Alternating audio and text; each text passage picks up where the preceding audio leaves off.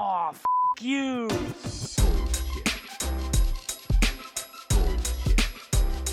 Bullshit. Bullshit. Bullshit. Bullshit. Bullshit. Bullshit. Three, Bullshit. two, Ready. one. Bullshit. Bienvenida al podcast. eh, bienvenida Anaí. Hoy, tenemos este, una invitada muy especial y un tema muy especial. Sinceramente, creo que tardé demasiado en hablar sobre este tema, ahora que lo pienso.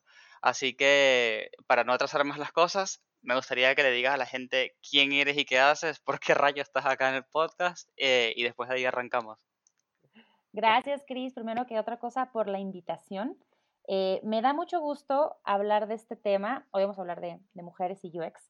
Me da Sí. muchísimo gusto hablar de este tema. No sé em, por allá en el Cono Sur, pero aquí, eh, pues de repente, el Día Internacional de la Mujer se celebra el 8, ¿no? 8 de marzo. Y de repente, pues nos toca mucho platicar de mujeres y tecnología en esas fechas y después ya nada. Y después, Eh, chao, Eh, claro. sí, sí, entonces me da mucho gusto eh, cuando platicábamos sobre, sobre cómo colaborábamos y todo, que saliera el tema a flote. Gracias por la invitación. Em, yo soy Anaí Flores, yo dirijo em, el campus para México de Ironhack. Ironhack es una escuela de educación tecnológica y UX UI es una de las disciplinas que, que impartimos a nivel global como institución y yo estoy a cargo del campus de México, que ahora gracias a la magia del remote sirve a todo LATAM, ¿no? Desde que Claro. nos pasamos a remote, tenemos estudiantes de todo Latinoamérica que se acostumbran más o menos al horario de Ciudad de México, eh, mucha gente de Argentina, que ellos les queda un poquito más tarde que a los demás, por cierto. Claro. Este, y pues es una disciplina que, que nosotros impartimos desde ya, ya bastantes años y pues de las más fuertes que, que tenemos Sí. como institución. Sí, de hecho calculo que el año pasado y quizás el anterior vieron como una explosión de, de gente interesada en UX, ¿no?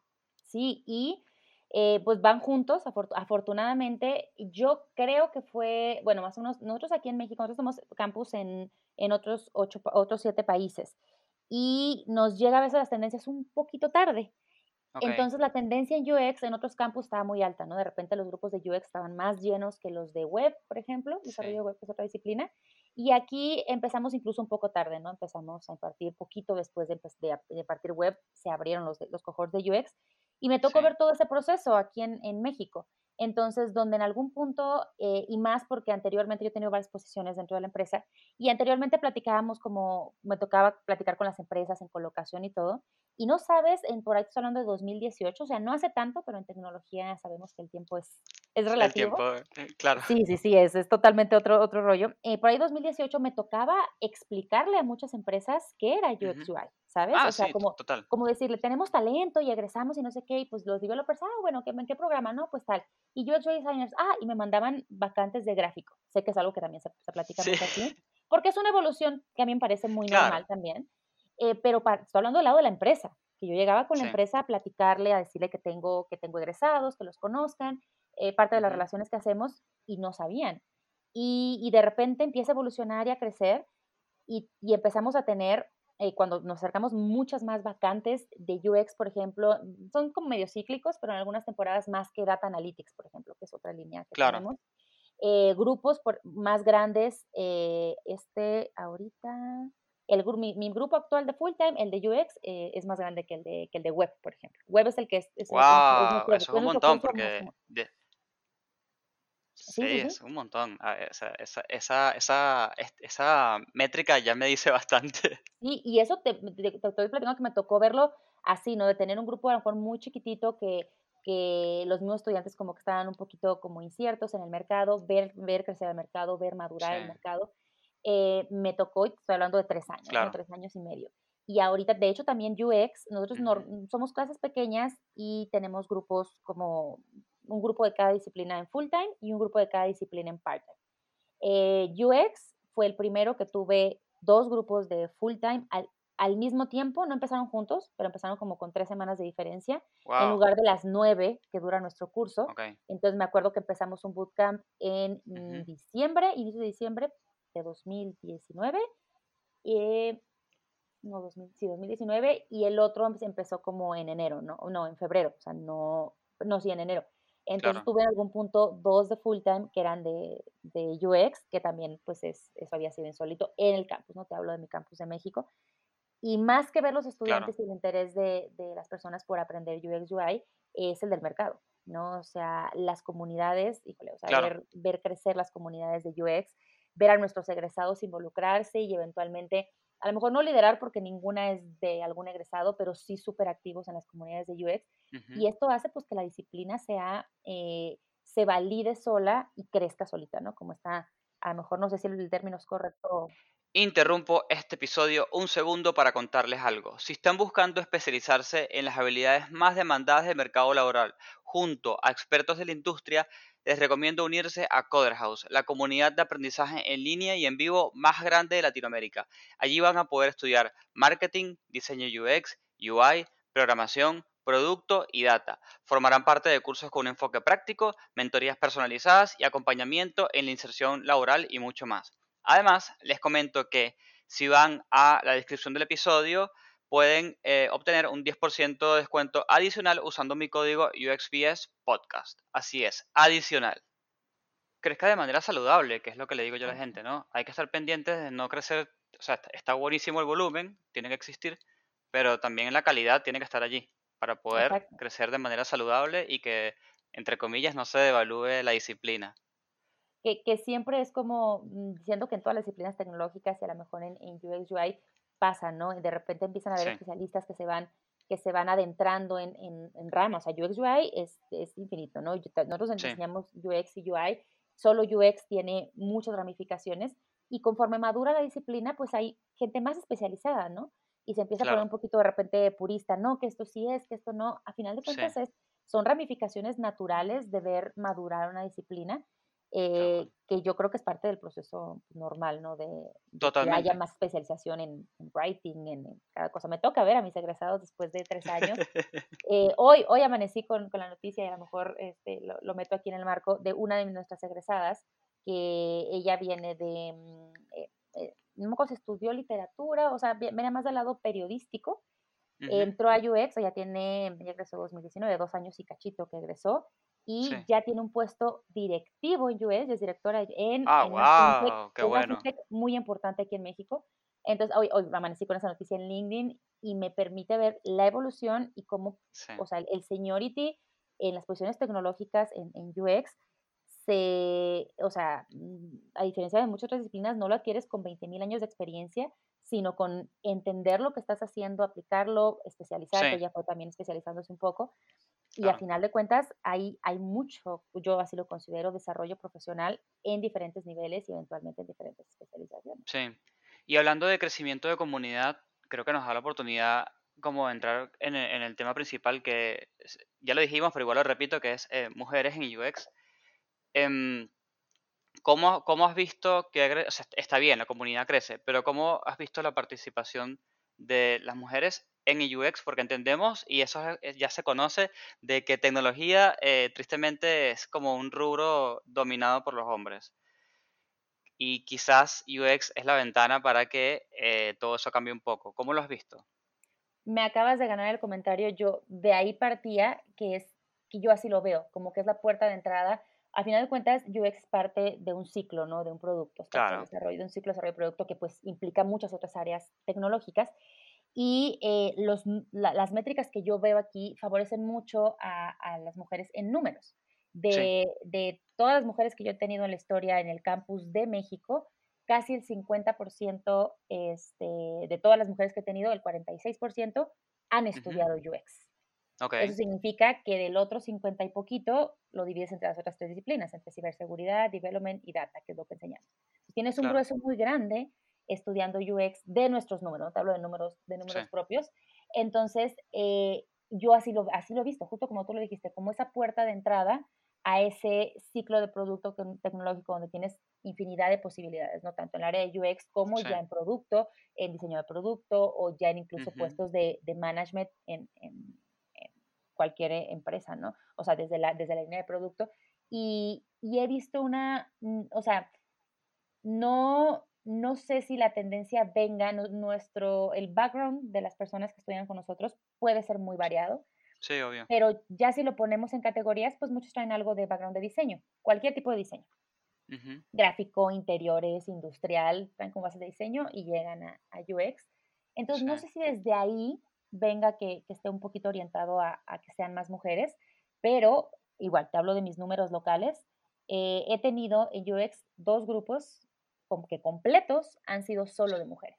Uno de part-time y Wow. uno de full-time. En diferentes Y momentos, sin convocatoria especial, te estoy hablando de que cuando ya vemos el proceso y los inscritos, ay, claro, mujeres. Este, claro, qué locura. y, ¿Qué será? ¿Será, será que es porque somos una, una disciplina, eh, no sé, como muy abierta a, a- a lo que venga? O sea, ¿por qué será? ¿Por qué será que se da ese fenómeno? Que está buenísimo, por cierto, que se. Sí, pues otra- cuando desde que tuvimos el primer grupo que fue solo de, de mujeres, este fue ese que te digo de, de- en, en 2019, desde que tuvimos el primer grupo como que tratamos de, de encontrar algún, algún patrón y en ese fue Ujú, muy difícil.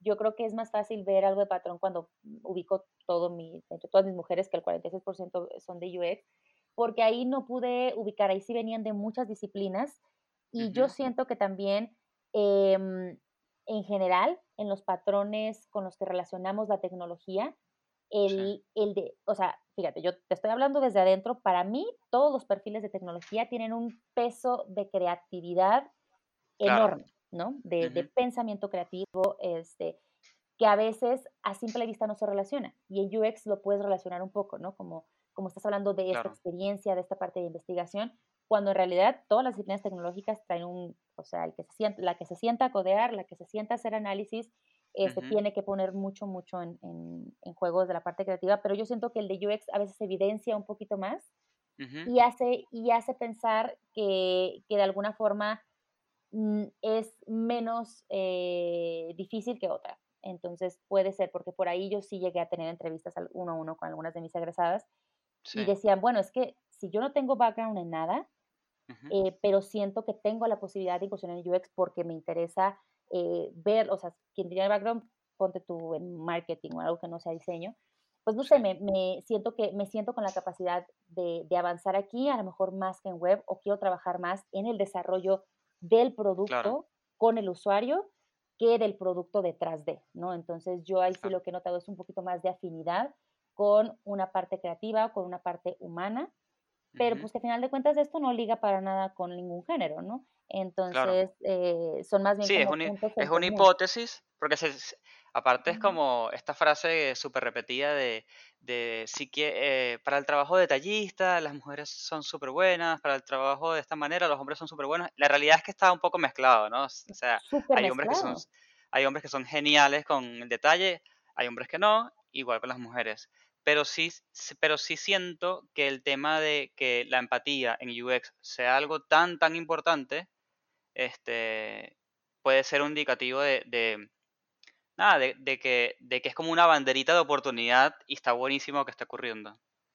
Y hay otro fenómeno, Cristóbal, que, que a mí me llama la atención y, y creo que es parte de, de todas las carreras tecnológicas, que es eh, la representación. Entonces, si por alguna razón, a lo mejor tú y yo no la logramos descifrar ahorita, empieza a haber más mujeres, ¿qué pasa? Que esas mujeres empiezan, como te platico de mi, de, de mi alumna, de Aline, si, si escucha el, podcast, se lo voy a mandar para que lo escuche, que, que ya está en un puesto directivo en UX, tienes esa, sí, esa representación como mujer, te hablo como mujer, imagínate cuando está, estoy egresando, estoy pensando cambiar mi carrera, y tengo claro, como en quién reflejarme, ¿no? Entonces esto también se vuelve, se vuelve un círculo virtuoso donde pues tú ves que el nivel, el nivel sí, eh, la directora es de UX y a lo mejor dos o tres eh, eh, managers son mujeres, pues a lo mejor te sientes con más confianza de entrar al, rubro, así de repente ves puros hombres y a lo mejor no hay una mano eh, sorora que te diga, bueno, pues vente, no pasa nada. En realidad tratamos nosotros de hacerlo, decir, vente, no pasa nada. En Ironhack claro, practicamos con el ejemplo, la mitad de los managers son, o sea, somos mujeres, la otra mitad son hombres. ujú, Este, y eso, a final de cuentas, va haciendo esta, esta, este círculo virtuoso donde hay más representación, entonces hay más inspiración para hacer cosas, ¿no? A final de cuentas, claro, desde muy chiquitas nos, nos guiamos por, por role models, cualquiera, ujú, llámese el que sea la que sea famosa o el que sea famoso o lo que se vea en, en, en los medios que consumas, pero así Claro. funcionamos, ¿no? Entonces es difícil a veces convertirte en lo que no es imposible, y hay muchas pioneras, pero es difícil convertirte en lo que no ves. Y afortunadamente en algún punto se incrementó el número de mujeres en UX y, y se va volviendo, ¿sabes? Como una Y consecuencia de se va, sí, es como una bolita y de nieve que, que poco a poco toma... Ujú. Sí, es más, te doy un dato súper random que por ahí nadie se imagina, pero este podcast lo sigue 50% mujeres y 50% hombres, tanto en Instagram como en Spotify. O sea, eh, es como triangular data, eh, está confirmado por dos lados. Y eso, eso, ahí fue donde yo me comencé a dar cuenta, tipo, hey, pero esto no es tan común que ocurra, ¿qué está pasando acá? Y fue como un datazo que me di cuenta. Este, mm, obviamente, eh, te quiero pedir como consejos o qué le dirías a las chicas que quieren comenzar en UX, porque obviamente yo no soy la persona para dar este tipo de consejos y estos tips.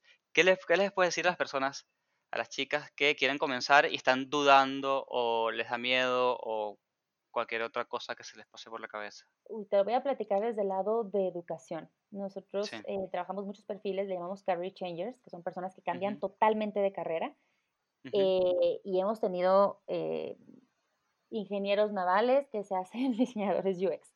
Eso es parte de sí, lo que tratamos de empujar en Ironhack, porque hay algo muy importante, la, la motivación que uno tiene por dentro. Eh, en general, no, no, no quiero hablar por todo el sistema del mundo, pero a lo mejor a claro, nivel ATAM o un poquito, es un sistema muy parecido, ¿no? Donde, donde uno estudia una educación formal, donde el esquema de educación pues ya está, lo que vas a aprender, ya están los libros, entonces, digamos que de alguna forma no favorece o no incentiva ver hacia adentro, ¿no? Como entender qué realmente eh, me motiva o de qué realmente tengo curiosidad en general. claro. Y, y- puede ser una de las razones por las que eh, muchas personas nos acercamos a, la tecnología en etapa temprana, en edad temprana, y de repente pues te encuentras ejerciendo una carrera que estudiaste y que a lo mejor lo haces muy bien, pero que no te permite sacar a lo mejor tu mejor potencial o que algo está ahí por claro, experimentar y no sabes qué es. Cuando hablamos de tecnología es muy difícil decir, me interesa, pero no sé si es cómo se usa, cómo se construye, cómo se analiza, ¿sabes? Es como esto. Entonces, a- mi, mi principal consejo y que va ligado a e- a- al tiempo que estamos viviendo, a la era sí, digital que estamos viviendo, es aprovechar todos estos recursos y hacerse fan de lo que en el momento te esté llamando. Y mira, claro, eh, plataformas como la tuya, plataformas eh, de cursos abiertos, nosotros todos los eventos que tenemos al público, todos son educativos. Este, cualquier evento que yo haga va a ser para que aprendas a hacer algo de alguna de las disciplinas que hacemos en Ironhack. Y como nosotros, afortunadamente, hay muchas instituciones públicas, claro, privadas y de comunidad. Entonces, mi primera recomendación es, y se vale, totalmente se vale, creo que a veces eh, también crece uno con esta idea de que, bueno, ya estudié, échate, ¿qué te gusta? Cuatro o cinco claro, años de tal, ca- de tal carrera. No, no, no, o sea, ¿cómo, cómo yo que soy contadora voy a perseguir otra cosa? Afortunadamente hay muchos recursos gratuitos antes incluso de invertir en un cambio Ujú, o de aventarte a renunciar o lo que sea, ¿no? claro, mi primer consejo y que así de donde sale es aprovecharlo y no temer a incluso en la búsqueda cambiar. ujú, Voy y veo contenido de desarrollo web y digo, me gusta mucho cómo se hacen los fierros, pero, mm, pero no, quiero ir más allá, prefiero ver la otra parte, ujú, ok, quiero ver al usuario, este, me encanta research, voy por ahí, se vale pivotear y tenemos muchísimos recursos a la mano. Y la desventaja ya a veces es la sobreinformación, es bueno, es que hay tanto que no sé, mi, sí, mi consejo es clávate como, como, como si, no sé, como cuando haces un pequeño sprint de que esperabas terminar una tarea o tenías un proyecto en la escuela, así, clávate con algo que te guste hasta que digas si me interesa más o no. claro, Entonces, esa es mi primera recomendación porque afortunadamente hay muchos recursos. Y, y la otra, hay que usar, por ejemplo, las redes sociales eh, y los algoritmos que nosotros no, no hacemos, sino que solo alimentamos a nuestro favor. sí, Cuando uno empieza a seguir ese tipo de información que le interesa, aunque sepas muy poquito, empiezas a seguir personas en LinkedIn, empiezas a seguir empresas, empiezas a seguir esto- estas role models que te digo, esos sí, algoritmos trabajan a tu favor porque te van a mostrar más de eso. Entonces, ahí es, eh, siempre van a querer vendernos cosas, y claro, así funciona, pero siempre se pueden usar a favor y termina, y a mí me pasa, te lo hablo desde primera experiencia, que termina uno con, con contenido de no sé dónde, con personas que dices, wow, no sé cómo llegué, pues por una y por otra, por una, en, en LinkedIn me pasa mucho. Entonces, es aprovecharlo, ¿no? Aprovecharlo a favor y, y formar parte activa, sin miedo, sin miedo a preguntar el que uno, el que, y después digas, no, no, yo no es lo mío porque la verdad, pues no, no, ni siquiera aguanto una entrevista como para decirle a la gente, para escucharlo sin poner mi opinión, no, no es lo mío. Se vale, pero entendiste el proceso, sabes dónde quieres entrar Claro, y sabes qué es lo que te va, somos seres sí, cambiantes, lo que te apasionaba a los 18, no sé en Argentina, pero aquí a los 18 no escoge una carrera en la universidad, bebés. Este, sí, lo que te apasionaba entonces te puede no apasionar. Entonces se vale cambiar y, y- y- e involucrarse, ¿no? En esas comunidades em, virtuales que hay, sí, hay siempre haber quien pregunte, la comunidad de UX, yo lo noto más incluso, por ejemplo, la de data, que la de data se trata de empujar y yo veo que son un poquito más cerradas. Las comunidades de UX son muy activas. O sea, yo, yo creo, casi te puedo decir que yo descubro una sí, nueva cada un mes, y si no es que más. Y cada una con un enfoque diferente. Hay, mu- Ujú, hay, hay, hay comunidades de solo mujeres en UX y de repente con muchos capítulos. Y, y, eh, pero la, la- la- el común denominador de una comunidad, ay, me sonó redundante, es el dar algo, que todos los miembros aporten algo. Entonces, y cuando uno es nuevo y dices, ¿yo qué aporto? sí, Si yo aquí, si yo aquí nomás vengo a aprender, curiosidad, aportas preguntas, aportas a esos cuestionamientos que a lo mejor alguien que ya está muy sí, eh, experimentado no se ha vuelto a hacer, siempre tenemos algo que aportar. Esas son mis recomendaciones porque al final de cuentas em, va cambiando. Y yo también estoy segura que muchos, eh, personas, muchos, muchos, muchos y muchas UXers ahora harán algo más después y a lo mejor cambiarán y pivotearán eh, las bases que tienen de UX para otras áreas del, del desarrollo de productos digitales o no digitales y es totalmente válido. claro. Y eh, ¿cuál crees que sea, y esto es completamente opinión tuya súper abierta y puede no ser así, no, no pasa nada, pero ¿cuál crees que sea el impacto en los próximos 3, 5 años de, de el ingreso de tantas mujeres al UX? Para mí, desde ya te digo que va a ser positivo, pero ¿crees que hay algo en particular que dices, Chris, yo creo que esto es positivo porque esto va a ser un switch, esto va a ser un cambio, estas oportunidades nuevas van a surgir? ¿Qué crees que se viene por todo este ingreso? Dame un segundito, voy a, voy a conectar mi computadora. Voy a apagar. Dale.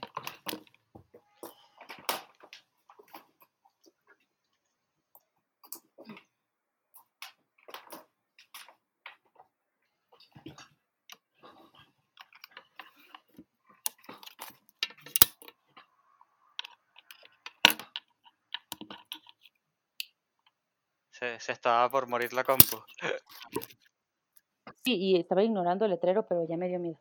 Eh, yo creo que el, el principal impacto es la inclusión eh, de mujeres a este ciclo de productos digitales. El, el Ujú, futuro no solo de muchos trabajos, de muchas disciplinas, sino los productos que consumimos a diario todos como usuarios, eh, está en el desarrollo tecnológico. Y la inclusión de más mujeres por cualquier vía que entren permite la creación de productos que están, eh, o sea, es, no sé, si lo llevo a lo más básico, cualquier producto que tú desarrolles desde la visión de dos personas semejantes, digamos, dos hombres, va a ser totalmente diferente a si es una visión de un hombre y una mujer. En general, solo por, por el- el- los puntos de vista que puedan tener, o sea, a lo básico. Sí, sí. Imaginemos esto en un nivel macro, ¿no? Desarrollar un producto digital, eh, y, y- y estamos hablando de mujeres, hombres como en general, pero pues, si lo vemos en temas de diversidad, te permite Sí. generar productos que realmente funcionan para todas las personas o cada vez para más personas. Que es la meta del UX, o sea, directamente es la meta del UX, que los productos puedan usar, eh, ser usados por la mayor cantidad de personas. Exactamente. Entonces, cuando tienes este, eh, va- se va logrando este balance donde puedes tener eh, diferentes eh, personas en el ciclo de, de los productos que estén, o sea, a final de cuentas el UXer no trabaja solo, no puede, ¿no? o sea, tiene muchas cosas que hacer, pero tiene muchos stakeholders con los cuales recibe inputs y hay que trabajar con esos inputs. Entonces, Sí. eh, entre más se equilibre la inclusión de mujeres y, de, y, y en general de diversidad, tanto de, de género como de todos lo- los aspectos de diversidad que podamos mencionar, eh, se logra más el, el objetivo, ¿no? Y a final de cuentas, podemos hablar de eh, productos más exitosos en general y obviamente de ambientes de trabajo mucho Ujú, más, eh, no sé si llamarles equilibrados, pero sí pues un ambiente que digas, o sea, el, el ambiente para desarrollo, por ejemplo, suele ser tenso en algún punto, ¿no? Donde hay una mujer Sí, por 10 sí, developers. Entonces, sí, y puedo hablar de, de ambientes, entre más esto penetre el, el- el equilibrio de, de género, nos permite tener unos ambientes que pues permitan tener un entorno de trabajo agradable, saludable, em, que a final de cuentas, pues no, no sé, o sea, las líneas de trabajo, y eso ya es visión muy personal, pues siempre tiene que ser una extensión de lo que tú eres, ¿no? En lo que tú sí, trabajas, en lo que tú dedicas tu tiempo, en lo que tú estudias, es una extensión de lo que tú eres. Entonces, eh, un entorno de trabajo, pues debería ser eh, parte de lo que a ti te haga sentir muy bien, ¿no? Entonces, creo que entornos de trabajo equilibrados y productos que realmente puedan satisfacer a claro, todas las personas es el principal eh, resultado, ni siquiera a largo plazo, ¿eh? yo lo veo así como más a, a corto plazo. Y vuelvo a lo que hablábamos en un inicio, esta entrada que permita este, que no nos veamos alejadas de la tecnología, sino todo lo contrario, ¿no? O sea, es siendo parte activa de, de, de- de- sobre todo una parte tan importante como es el UX, ¿no? Como es sí, eh, cómo interactuamos, cómo, cómo, cómo interactuamos con los productos, cómo eh, realmente el usuario se ve reflejado en cualquier eh, producto final. Creo que ahí hay, hay muchísimo eh, a beneficio. Obviamente lo auguro eh, positivo. Si nos vamos a números brutos, estamos casi siempre en un 50-50 de población en claro. general en el mundo. Creo que son poquitas más mujeres. Eh, no ando muy actualizada en el censo. Entonces, de ahí, pues, no hay nada malo que pueda pasar. No creo que en algún punto digas, uy, No, no, todos los entornos tecnológicos están llenos de mujeres, lo cual dices, bueno, vamos al revés, ¿no? Ya hay una visión unilateral o algo así. claro, claro, Ese sería un entorno malo, pero yo no imagino eso, sino más para, porque al final de cuentas tú lo dijiste ahorita, los consumidores claro, seguimos siendo mitad y mitad. Entonces, literalmente. Y ujú. para las personas, porque esta charla que, que acabamos de tener es como para las chicas que están eh, viendo si entran, están comenzando y todo esto. Pero para las que ya tienen un tiempo, no sé, uno o dos años en UX, y dicen, bueno, ok, en definitiva esto me gusta, me quiero especializar, eh, ¿hay alguna recomendación en particular? ¿Algún dato, algún datazo que quieras tirar? Eh, lo que yo he notado, o sea, a final de cuentas, como mi población de mujeres en su mayoría estudiaron UX, nosotros a nivel institución pues tenemos nuestro tracking, ¿no? De a dónde se van, de qué están haciendo, eh, de cuánto ganan, eh, hasta cierto punto, ¿no? Tampoco es como que todo el Claro, tiempo compartiendo la data, eventualmente pues ya no nos dicen. Pero aquí lo que sí me gustaría dejar claro para quien ya está en UX es, eh, si nos vamos términos fríos, es una carrera con un crecimiento increíble Sí, eh, tan- en cuanto a proyección laboral. Es decir, uno, uno a veces trata de planear su carrera, no sé, no sé cuál sea tu caso, pero a veces uno visualiza un sí, sí, poquito y en el camino pasan mil cosas. eh, pero ahorita puedes visualizar a un año o dos y ponerte metas súper ambiciosas y se pueden lograr porque hay oportunidad en el mercado. Y esto, independientemente del género, esto es, un, es, es consecuencia, o sea, se va, se va estabilizando, ¿no? Eventualmente, eh, de repente faltan muchos UXers o muchos developers, eventualmente las instituciones que crecemos, la gente que aprenda por su cuenta, vamos equi- van equilibrando eso, ¿no? Entonces, y ujú, yo pienso que en algún punto pues se equilibra, ¿no? Así como en algún momento supongo que Sí, faltaron abogados o faltaron contadores, en algún momento, llegamos a un punto donde a lo mejor se equilibra, si lo hacemos bien, por sí, ejemplo, como estudiante educativa y logras preparar muchos, y, y tal vez el crecimiento ya no es tan rápido. Pero entonces mi recomendación es ahora.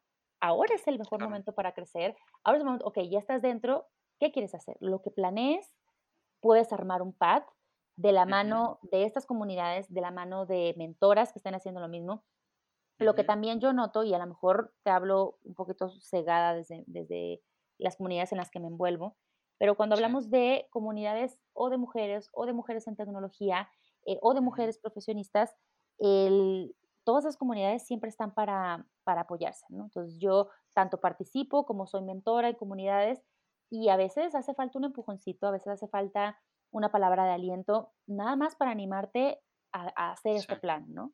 Entonces, eh, y mi recomendación para quien ya está dentro, anímate también a conectar y crean siempre que siempre hay algo que dar, desde cualquier punto. Cuando recién entras, cuando ya tienes un año de experiencia, cuando tienes dos, siempre hay algo que aportar, desde curiosidad en un inicio hasta tu experiencia personal, hasta parte de experiencia profesional, revisión de un portafolio, revisión de un, este, nosotros siempre recomendamos, ¿no? Que trabajen casos, a lo mejor Claro, mm, para mantenerse activos, ¿no? Mientras buscan trabajo o algo así, y, pedirle a alguien, oye, ¿me das tu opinión?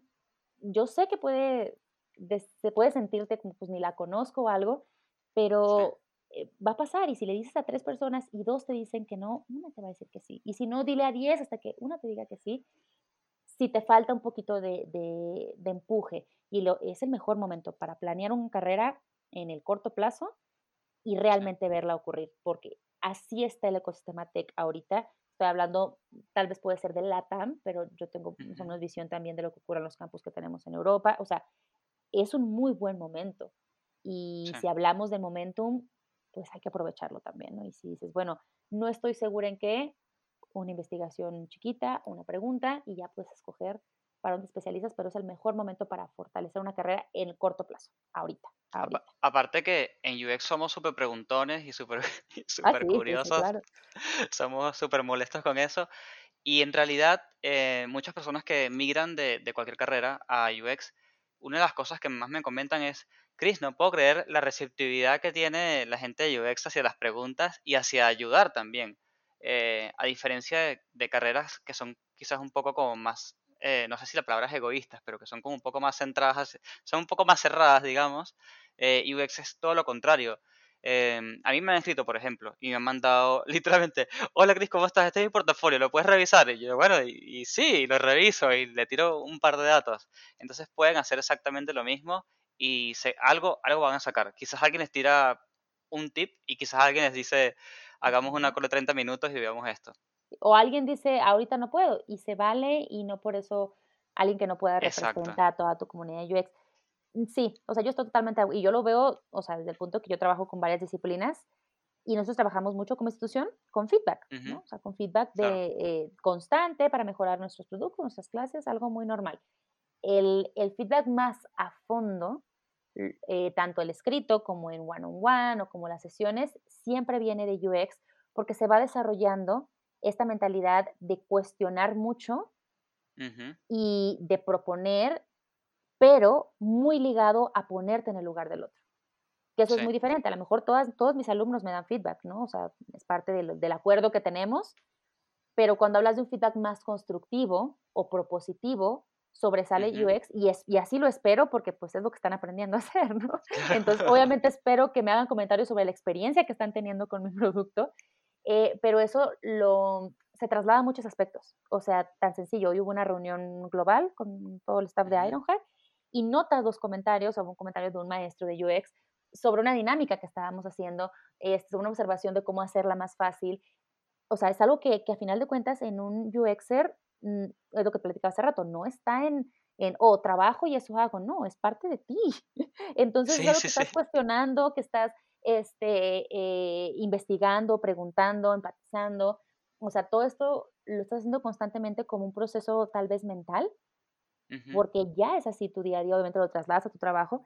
Entonces Claro. siempre, siempre están como, como, como que se puede notar la huella de cuando está en otros aspectos, aunque no sea propiamente de estar en un proyecto, ¿no? Algo así. Y creo que Sí. ahí hay, hay, hay muchísimo como para eh, aprovechar que a lo mejor, aunque no tenga tiempo, no se va a quedar con las ganas porque ya notó o porque tiene un buen feedback para darte o ya probó lo que le mandaste y Claro, quiere compartirte más que alguien que no, ¿sabes?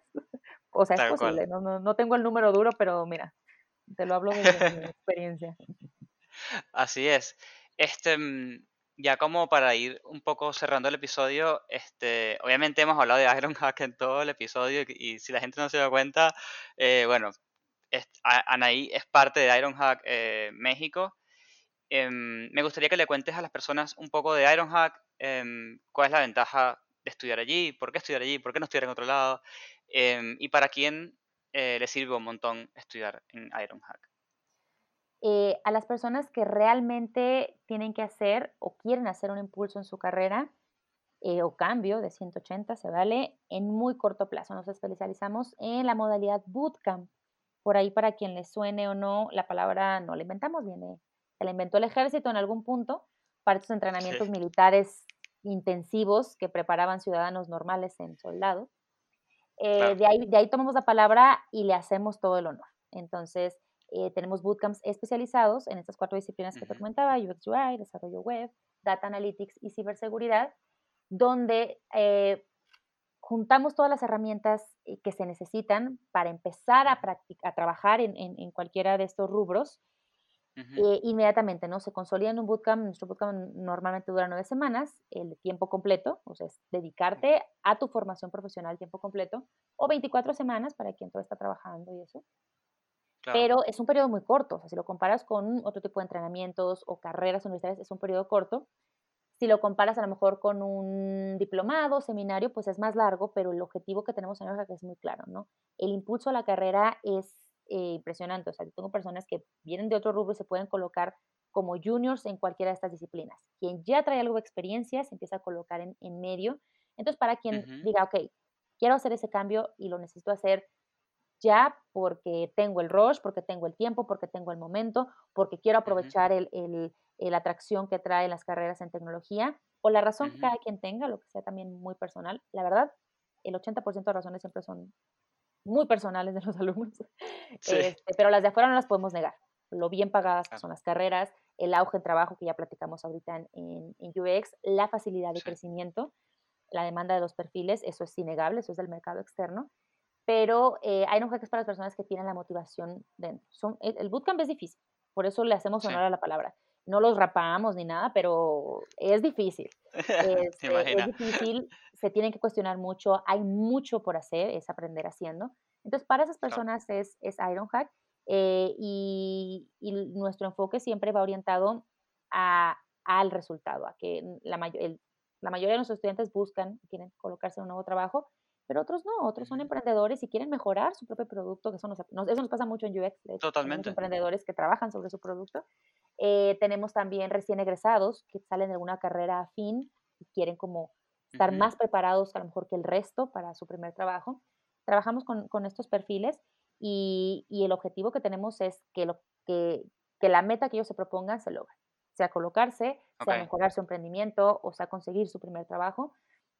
Eh, nuestros objetivos son los de los alumnos. Ese es el enfoque de Ironhack. Trabajamos con grupos pequeños, 100% remoto ahorita, pero prometo que algún día volveremos a campus. Volverá. Y Claro. son experiencias inmersivas, ¿no? Muy, muy, muy intensas. Sí. Y no quiero que pase por debajo de la mesa algo que nombraste, a ver si puedes explicar un poquito más. Eh, las personas pueden, estu- pueden estudiar en Ironhack eh, una versión más larga de 24 meses, algo así habías dicho, ¿no? Que son, que Semanas, está dedicado semanas, para perdón. personas que tienen, eso, semanas, que es, es para personas que tienen trabajo y no pueden tener tanto tiempo disponible como para estudiar, ¿no? Así es. Sí, las dos modalidades. El, el modelo bootcamp es el que es más inmersivo, pero Ujú, no es compatible con alguien que está trabajando eh, o que está estudiando otra cosa o que tiene algún proyecto grande porque es muy absorbente. Y la modalidad Sí. de 24 semanas, que es este, pues más o menos eh, otros dos tercios más, está hecha para personas que trabajan, ¿no? Son las clases por la noche, dos días, dos días en la semana y un día del fin de semana, y es totalmente compatible con cualquier trabajo y actividad de ahora sí que de full time, ¿no? Para hacer en el part-time. Y las dos modalidades están disponibles para, todas, para todos nuestros cursos, ahorita de manera remota. Ujú, Em, aquí en México cubrimos español, LATAM español. En Brasil, pues está en, en portugués. En Europa tenemos en español y en, y en inglés. Entonces, para, para LATAM y en español más de aquí, está aquí en, en la sede de México eh, con ambas modalidades. A veces es difícil y más para quienes estén pensando en cambiar de carrera. Yo sé Sí, que es difícil pensar en las nueve semanas. Para eso existe el, el part-time, que si bien es, es muy pesado también, yo creo que es más claro. pesado porque tienes un trabajo aparte, que a veces no tiene nada que ver con la carrera. Entonces, eh, yo lo siento siempre más pesado, pero es, es, es tomar la decisión y la opción ahí está.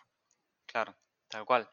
Bueno, este, bueno, nada, un placer grabar contigo. Fue este un- una charla increíble, un tema que me gustaría hablar más seguido en el podcast, sobre todo también. Em, ¿hay algo, alguna pregunta que no te hice que sea muy importante y la pasamos por, por encima? No, creo que no. Yo nada más sí quisiera agregar porque yo creo que, que, te, que hemos estado siguiendo desde cerca, no nada más yo, sino a nivel Ironhack. Y, y me gusta mucho el, el equilibrio que tienes con componentes. Yo creo que es de lo que más trato a veces de, de acercar a las comunidades, de decir, bueno, si estamos hablando de inclusión de mujeres en tecnología, tenemos que verla reflejada y me, y- me gusta ver que abres estos espacios para que muchos perfiles podamos platicar y UX es inmenso, ¿no? Lo puedes abordar, tú lo has estado Sí. abordando desde muchas líneas, entonces creo que eh, aquí nada más dejar la huella que eh, no se trata de si una mujer es mejor o peor UXer, no. Se trata de que afortunadamente en UX hay un- una, por lo menos desde lo que yo he visto, hay una inclusión mayor y eso hay que destacarlo y hay, que, hay que visibilizarlo. Es lo único que, que yo agregaría. Buenísimo. Este, bueno, y nada, con esas palabras cerramos el episodio porque si agrego algo más, la cagamos. Así que gracias a todos por llegar hasta el final, como siempre. Gracias Anaí por grabar conmigo y nos vemos en la próxima.